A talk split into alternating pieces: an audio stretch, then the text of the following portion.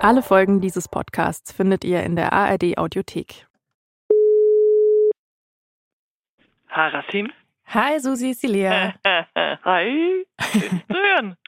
Hi, schön dich zu hören. Wie geht's dir? Ja, noch gut. Was soll das denn bedeuten? Och, man weiß ja nie, was passiert. Das stimmt. Susi, mal was ganz anderes. Magst du eigentlich Katzen? Ich hatte eine. Ich habe eine Katze gefunden auf einer vierspurigen Straße in Buenos Aires. Hab die mit heimgenommen, hochgepäppelt, trotz aller Katzenallergie. Oh, wie hieß sie? Mieze. Mieze. Ich bin Lea Utz und das ist Telephobia. Der Podcast über diesen einen Anruf, den ihr euch einfach nicht traut. Es sei denn, jemand hilft euch dabei. Dieser jemand bin jetzt ich.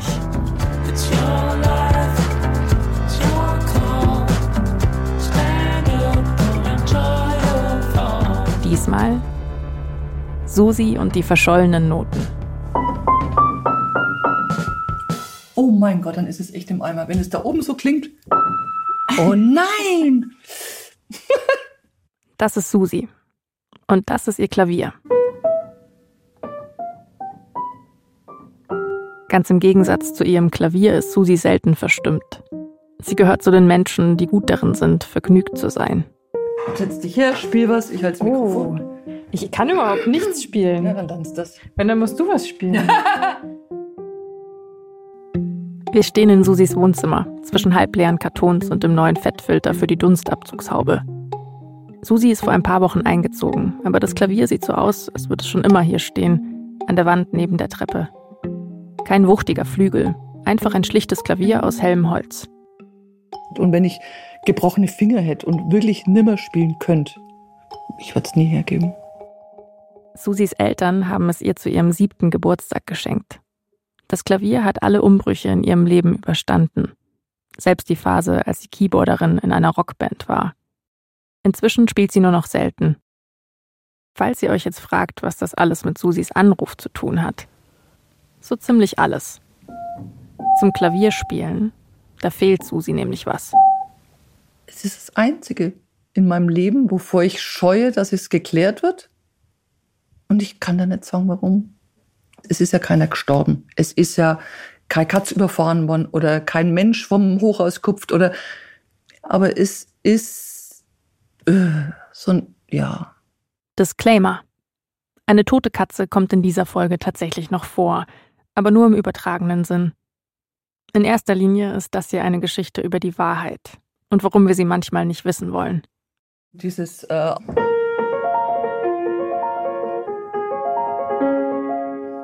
Ja. ne? Die Geschichte beginnt mit diesem Stück hier. Es heißt Frühlingsrauschen und ist von Christian Sinding, einem norwegischen Komponisten.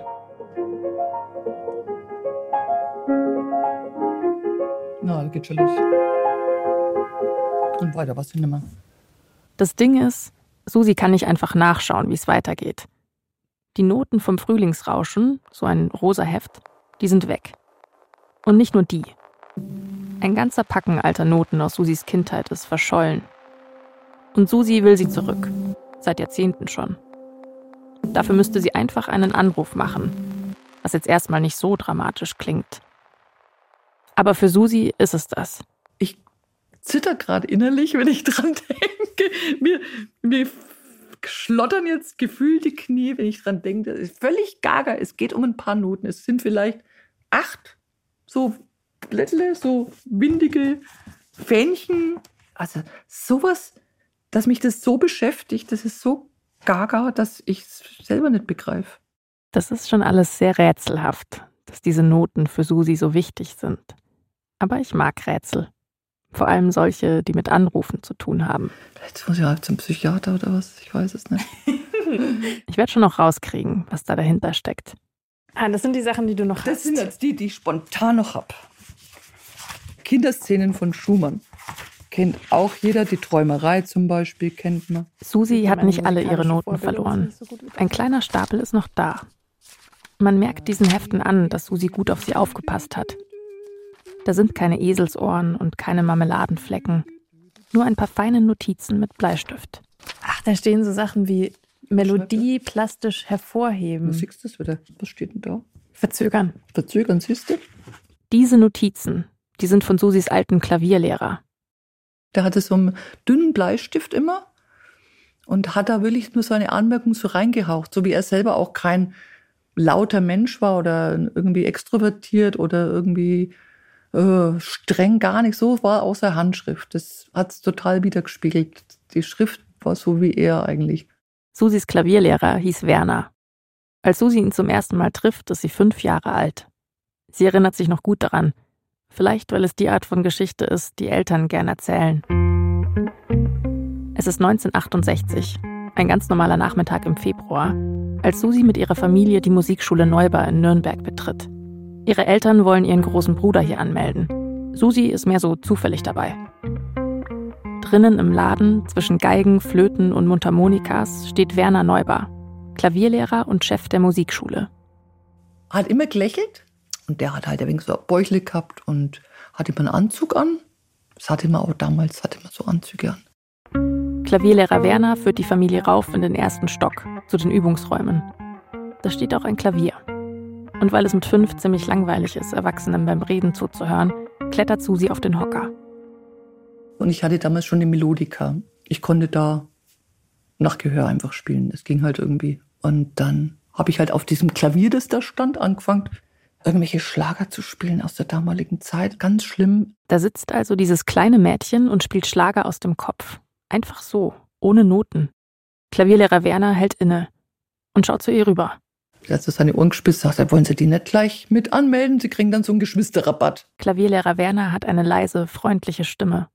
Aber er sagt das mit Nachdruck. So nach dem Motto, ich lasse euch nicht gehen, bis ihr die angemeldet habt. Susis Eltern zögern. Noch ein Kind zur Musikschule schicken, das ist eigentlich gerade nicht drin. Und dann haben meine Eltern gesagt, ja, das ist doch noch viel zu klein, die geht ja nicht mal in die Schule. Ich sag, das ist egal. Ich mache einen guten Preis. Damit ist es beschlossene Sache. Jeden Donnerstag übt Susi mit Klavierlehrer Werner. Sie schaut gern zu, wie er spielt.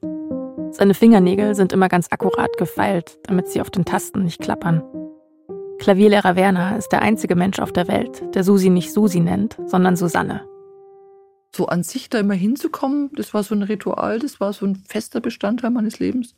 Das war schon ein bisschen zu Hause. Susi und Klavierlehrer Werner reden über nichts anderes als Musik. Aber manchmal reicht es, eine einzige Sache zu teilen, um sich gut zu kennen. Und das ändert sich auch nicht, als Susi älter wird und ihr Leben komplizierter. Als Teenagerin schwänzt sie manchmal die Schule, um mit ihrem Schwarm im Eiscafé Eiskaffee zu trinken. Aber die Klavierstunde, die schwänzt sie nie. Ich bin jede Woche dahin und ich habe nie blau gemacht. Ich wollte nie aufs Konservatorium. Ich wollte nie einen anderen Klavierlehrer haben. Ich wollte mit dem jede Woche meine Klavierstunde haben und fertig ist der Käse. Und das war wunderbar. Irgendwann hört Klavierlehrer Werner auf, ein Klavierlehrer zu sein. Er muss mehr im Laden arbeiten. Den Unterricht übernehmen seine Angestellten. Aber er macht eine Ausnahme. Für Susanne. Die zwei treffen sich weiter jede Woche, um zu spielen. Ich war mal bei dem daheim, da hatte der, das war glaube ich das erste Mal, dass ich in einem Flügel gesessen war. Also man hat so das Gefühl gehabt, der spielt einfach alleine. Und meine Finger haben sich gefreut und alles hat sich an mir, in mir gefreut. Ja, war ein netter Mensch, hat immer Susanne gesagt. Susanne, so mit seiner netten Stimme. Werner Neuber ist inzwischen gestorben. Er war ihr erster und einziger Klavierlehrer und Susi seine letzte Schülerin. Mir dämmert langsam, warum sie die Noten unbedingt zurück will.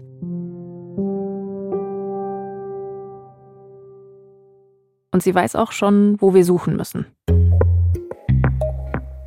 Wir nannten uns die Knuddels. Die Knuddels, das sind Die Biggie, die Beppa, die Kerstin, die Caro, die Gabi, die Vera und ich, genau.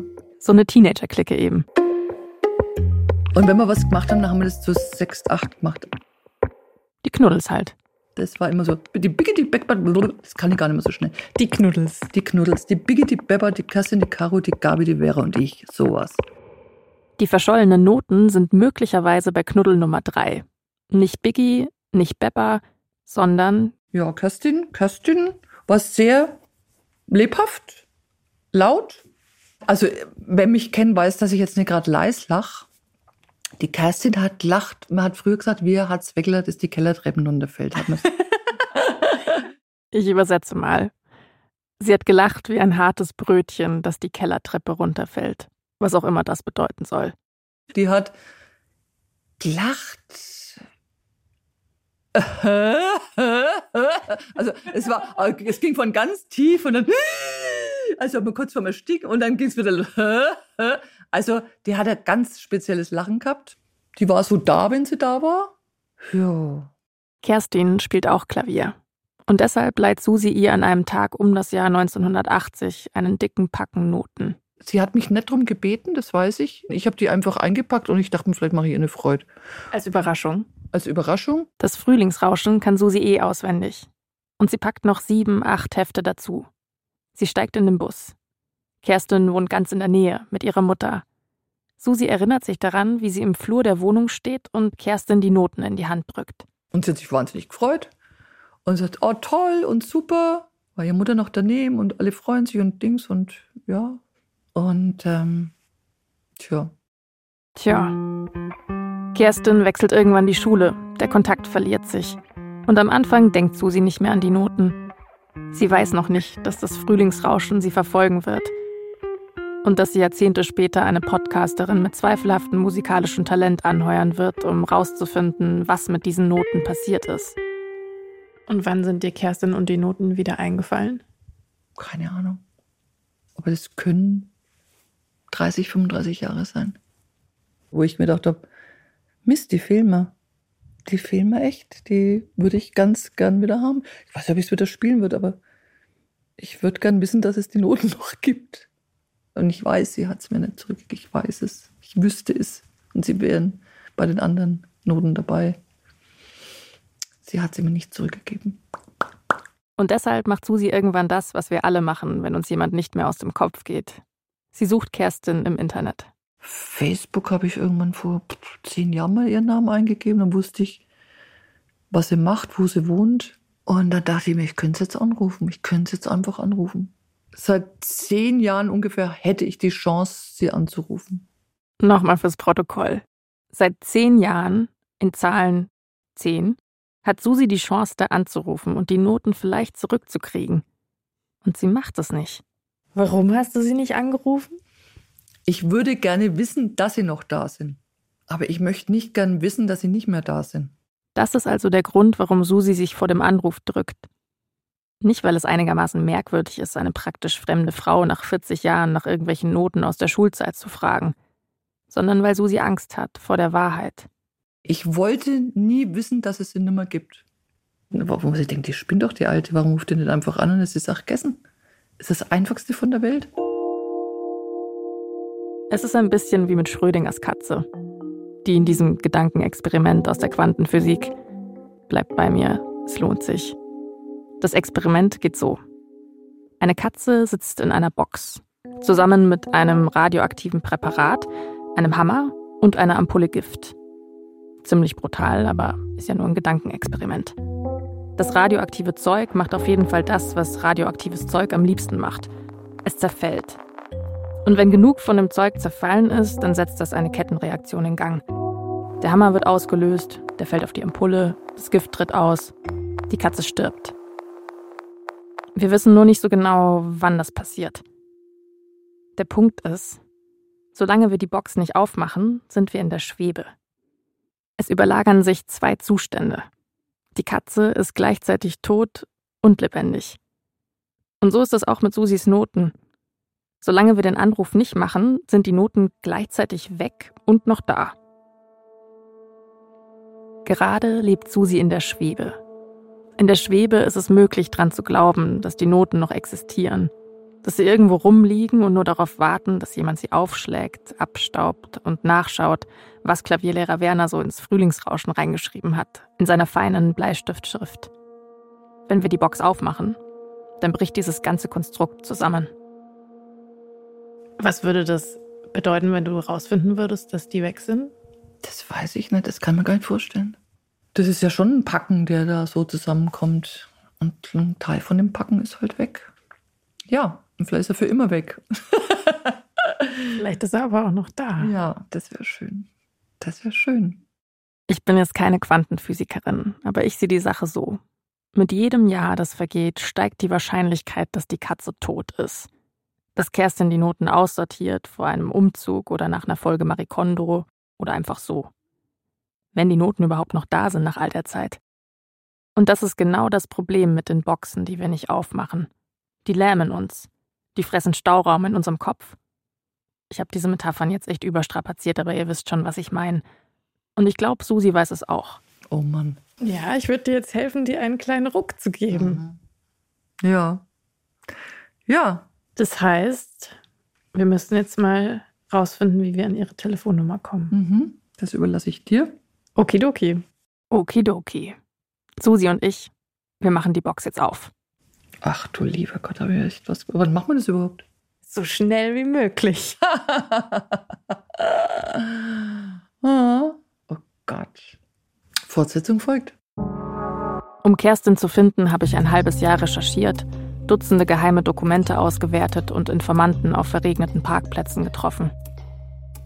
Kleiner Scherz.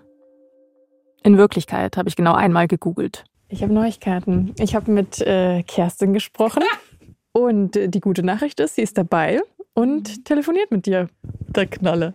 Wir sind auf dem besten Weg raus aus der Schwebe und zurück auf den Boden der Tatsachen. Wie weich die Landung wird, das kommt jetzt ganz auf Kerstin an. Ich habe ihr noch nicht verraten, worum es geht. Hallo. Nach Feierabend treffe ich Susi vor dem Podcast-Studio. Ich habe auch noch äh, eine Flasche Sekt da drin. Das glaubst du im Ernst. Falls wir was zu feiern haben. Ja, heute. wenn wir was zu feiern haben, wäre es schön. Susi wirkt wie immer ziemlich vergnügt, aber auch ziemlich entschlossen. Es ist ja so, entweder die Noten gibt's noch mhm. oder die gibt's nicht. Jetzt, mhm. jetzt in diesem Moment. Mhm. Und der Anruf, der ändert daran nichts. Wann ist die Illusion besser als die Wahrheit? Das ist genau das, was ich mich seit 40 Jahren frage. Was jetzt besser ist oder schlechter, das werden wir dann sehen, weil wenn es gut ausgeht, dann denke ich mir, muss ich mir denken, weil ich depp, warum habe ich so lange gewartet? Und wenn es schlecht rausgeht, dann hatte ich wenigstens 40 Jahre eine schöne Illusion. Ich erwische mich bei dem Gedanken, dass ich gerne mal so wäre wie Susi, wenn ich in ihrem Alter bin. Eine geübte Optimistin. Susi hat viel über die Noten nachgedacht in den letzten Tagen. Noch mehr als sonst. Das Frühlingsrauschen fehlt halt echt. Ne? Es war irgendwie so zartrosa, glaube ich, vorne drauf. Ich weiß gar nicht mehr. Das wäre schon schön. Das wäre schon schön. Kerstin ist unsere einzige Chance. Wenn sie die Noten nicht mehr hat, dann sind sie endgültig weg. Jetzt schauen wir halt einmal. Das Studio ist ein kleiner dunkler Raum, eine Blackbox. Fast so wie die, in der Schrödingers Katze sitzt. Wie hoch meinst du, sind unsere Chancen? kann es nicht sagen. Oh, jetzt will ich es auch unbedingt wissen. Ja.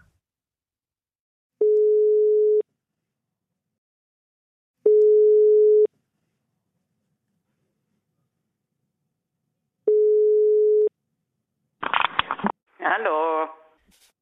Hallo? Hallo? Hören wir uns, die Susi hier. Hallo, hier ist Kerstin. ich brech ab.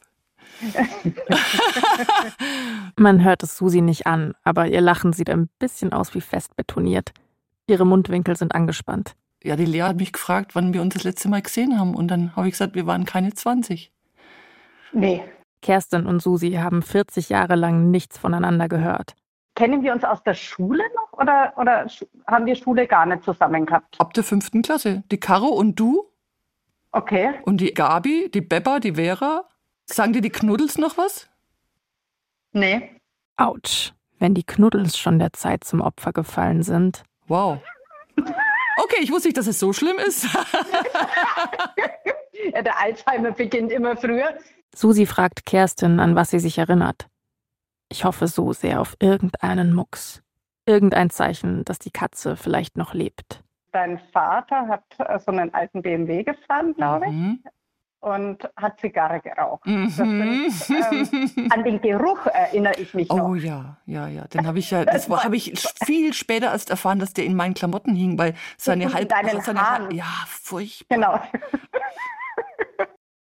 Ich glaube, dass Susi und Kerstin sich jetzt vor sich haben, vor ihrem geistigen Auge. Nicht die Frauen, die sie heute sind, die kennen sie ja gar nicht, sondern die Teenagerinnen, die sie damals waren. Du hast der Mofa gehabt, gell? Ja, ich habe einen Mofa gehabt, genau. Ein grünes Mofa. Und du hast du, du hast so eine grüne, so eine Army-Jacke hast du irgendwie gehabt, so ein Parker. Ja, genau, ja, genau. Ich hab's vor mir. genau. Also die Lea hat mich, nur weil du gerade, die Lea hat gesagt, woran erinnerst, was fällt dir ein, wenn du an die Kerstin denkst? Und dann habe ich gesagt, da gibt es einen schönen fränkischen Spruch, die hat immer gelacht, wie hat Zweckler, das die Kellertreppen runterfällt. Und dann sagt Kerstin den Satz, auf den ich gewartet habe. Du hast Klavier gespielt, oder? Mhm. Und du hast ziemlich gut Klavier gespielt? Hast ja, damals noch. Susi wirft mir einen Blick zu. Jackpot.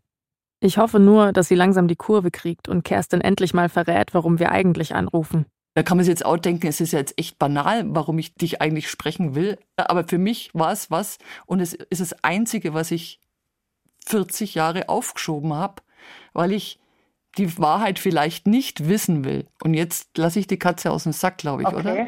Ja, lass es. Ich will, ich wenn ich mich an irgendwas erinnere, Susi. Sagen wir mal so, wie oft bist denn du umgezogen? Die letzten 40 Jahre. Ich bin einmal, wo meine Eltern sich getrennt haben, bin ich umgezogen und dann bin ich von Nürnberg nach Kiel. Dann bin ich von Kerstin ist Kiel ziemlich oft umgezogen in den letzten 40 Jahren. Von Nürnberg nach Kiel, wieder nach Bayern, irgendwann Freiburg. Ganz schön viele Umzüge und ganz schön viele Gelegenheiten, um auszumisten. Susi schaut zu mir rüber und schüttelt den Kopf. Schaut schlecht aus. Aber wir machen die Box jetzt auf. Und hast du noch Noten aus deiner Kindheit? Ich habe noch die ganzen Noten, ja. Weil da können einige mir davon. Nein. Und deswegen rufe ich an. Welche können dir? Ah, zum Beispiel das Frühlingsrauschen, wenn du das noch hast. Okay, keine Ahnung. Also es sind, immer, es sind immer Stempel drin vom Musikhaus Neuber. Okay. Und es war wahrscheinlich eins der letzten äh, Male, wo wir uns gesehen haben, weil das in der Wohnung mit deiner Mutter war. Und okay. äh, da habe ich dir ein Packen mitgebracht. Und dann haben wir uns ja aus den Augen verloren. Zum ersten Mal ist da sowas wie Hoffnung. Anscheinend hat Kerstin ihre alten Noten noch. Auch wenn sie sich an die von Susi nicht mehr erinnern kann und verständlicherweise einigermaßen verwirrt darüber ist, dass Susi nach 40 Jahren ausgerechnet deswegen anruft. Es geht um die Noten, wo halt mein Klavierlehrer seine Anmerkung drin hatte, wo okay. ein Fingersatz drin steht, wo ich habe das mal probiert, ich bin in den Laden rein und habe mir Susi redet ziemlich viel, fast so, als wollte sie den Moment der Wahrheit noch ein bisschen rauszögern. Warum ich nicht eher angerufen habe, war einfach die Sorge, wenn ich dich anrufe und frage, was ist mit den Noten, dass du sagst, oh, die sind beim vorletzten Umzug verschollen gegangen oder keine Ahnung, wovon du redest oder das ist ja jetzt auch immer noch möglich, dass du die nicht mehr hast. Ich, ja, das kann schon auch sein. Also wie gesagt, dadurch, dass ich das, dass ich einfach seit Jahren überhaupt äh, kein Klavier mehr spiele. Ähm Kerstin wirkt ein bisschen überrumpelt. Aber der Zufall ist auf unserer Seite. Kerstin steht nämlich in ihrem Studio unterm Dach, weil der Empfang da besser ist. Und da steht auch das Klavier. Was war es denn? Ich schaue nämlich gerade noch mal ein paar habe ich hier. Ähm also es war immer Edition Schott war ganz viel und auf jeden Fall das Frühlingsrauschen von Sinding. Frühlingsrauschen glaub, von Sinding habe ich hier. Und wo steht da Edition Schott? Da nicht, beim, beim Sinding nicht. Das war das Einzige, okay. was nicht Edition. Und Edition Schott, das, sind, das ist immer so ein ich habe jetzt echt. In Susis aufgerissenen Augen stehen Tränen. Und irgendwo im Studio miaut leise eine Katze. Zumindest kommt es mir so vor. Wenn das jetzt auch noch das richtige Frühlingsrauschen ist. Also es müsste äh, quasi auf der ersten Seite innen ein Stempel sein, äh, Musikhaus, Musikschule Neubau. Nein, ist es nicht. Und wenn du das Frühlingsrauschen ja. mal aufmachst, siehst du da irgendwelche Anmerkungen oder Fingersätze oder irgendwas? Wenn das Susis Noten sind, müssten da die Bleistiftnotizen von Klavierlehrer Werner drin sein. Und Datum vielleicht nee. neben dem Titel? Nein, nein, da ist nichts. Susi ist ein bisschen in ihrem Stuhl zusammengesackt. Die Anspannung ist weg, ihr Blick leer. Ich glaube, dass ich dir da leider nicht weiterhelfen kann. Also wenn du das, wenn du den Sinding haben willst, kann ich dir den schicken. Also wenn nichts drin ist, dann ist es auch nicht von Nee. mir. Weil irgendwas haben wir immer rumgekrakelt und wenn es nur das Ja, Datum nee, stand. mm, mm, da ist nichts. Nee. Mm. Das ist schade. Das ist der Grund, warum ich 40 Jahre nicht angerufen habe. Weil ich jetzt weiß, Ja, aber dann haben wir es geklärt. Ja, Leider nicht so, dass es für dich ähm, so erfreulich ist. ja, schade. Das glaube ich, ja. Gut, Ja, gut, Kerstin, dann danke ich dir, dass du da mitgemacht hast. bitteschön. Dann wünsche ich dir alles Gute. Ihr auch. Okay, bleib gesund. ja, Du auch. Danke Ciao. dir. Bis dann. Ciao. Tschüss.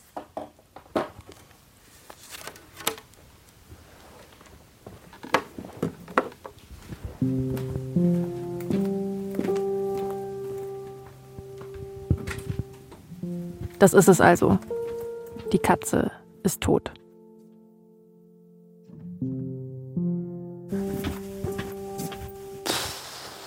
Scheiße.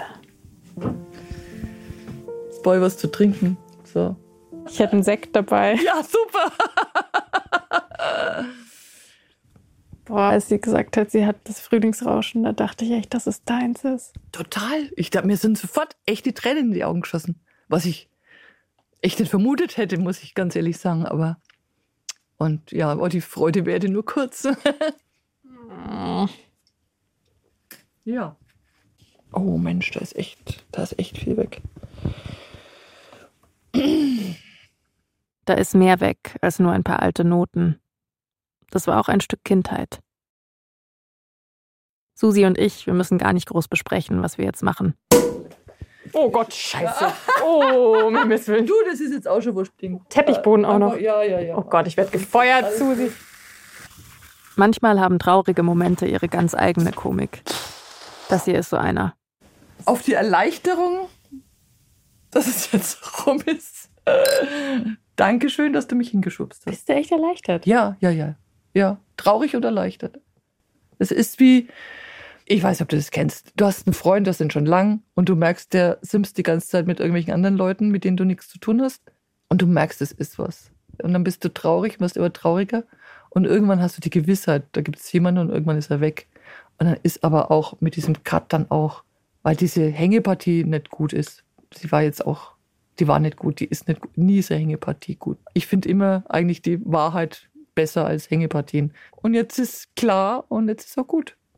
Deswegen bin ich auch traurig, aber klarer jetzt. Die Wahrheit ist eigentlich immer besser als Hängepartien.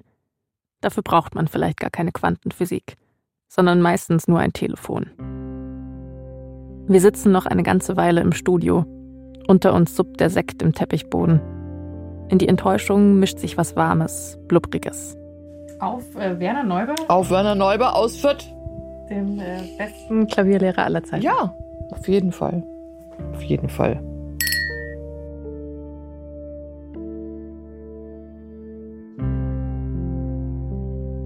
Dass man wichtige Anrufe nicht aufschiebt, das hätte Susi auch von Klavierlehrer Werner lernen können. Es gab da nämlich mal so einen Anruf, irgendwann Anfang der Nullerjahre. Da klingelt bei Susi zu Hause das Telefon. Ihr Freund kommt ins Zimmer und drückt ihr den Hörer in die Hand. Dein Klavierlehrer ist dran, sagt er irritiert. Werner Neubar hat Susis Nummer rausgefunden, mehr als 20 Jahre nach ihrer letzten Klavierstunde. Einfach weil er wissen will, wie es ihr geht. Seine Stimme ist immer noch leise und freundlich. Und für eine Viertelstunde ist Susi wieder Susanne.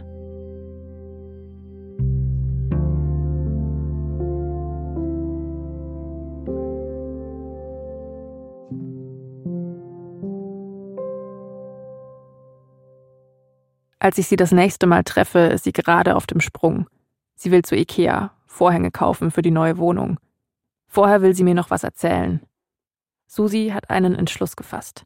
Also ich habe nie irgendein Stück gespielt, das ich nicht bei ihm gelernt habe. Vielleicht ist es jetzt mal im zarten Alter von knapp 60 der Anlass, mal was Neues zu probieren, mir neue Noten zu kaufen von irgendwas, was mir gefällt. Vielleicht ist jetzt noch mal ein ganz guter Zeitpunkt, das noch mal zu probieren. Wieder zu spielen. Zu spielen ist das eine und was Neues zu lernen. Nicht mehr nur die alten Noten. Nicht mehr nur die alten Noten. Mhm.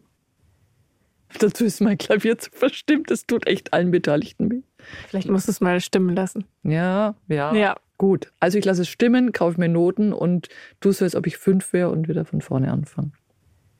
Das klingt nach einem großartigen Plan.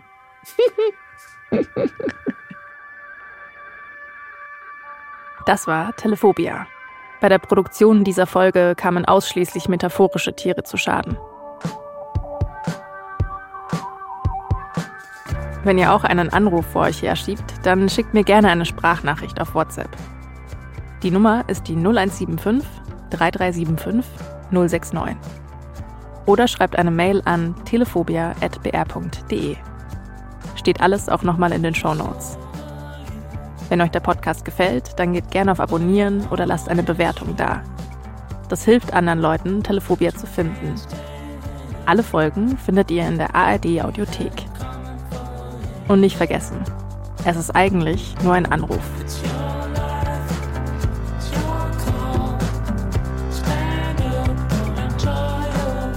Telephobia ist ein Podcast von mir, Lea Utz, zusammen mit Juliane Rummel. Unser Titelsong Your Life, Your Call ist von Junip. Cover und Grafikdesign Julia Bochnik und Lena Waldisbühl. Sounddesign Dagmar Petrus. Ton und Technik Viktor Weresch. Regie Alexandra Distler. Redaktion Till Ottlitz. Eine Produktion des Bayerischen Rundfunks 2023. Wenn ihr noch mehr Lust habt auf tiefgründige und manchmal lustige Gespräche, dann habe ich einen Tipp für euch. Den Podcast 1 zu 1, der Talk. Da in jeder Folge ein Mensch mit einer besonderen Lebensgeschichte zu Gast. Manchmal sind das Promis wie Thomas Hitzelsberger oder Max Herre, aber es sind auch Menschen dabei, die nicht berühmt sind, wie zum Beispiel Maike Schöfer. Sie ist bekennende Feministin und wird gerade zur Pfarrerin ausgebildet. Warum? Das verrät sie im Interview.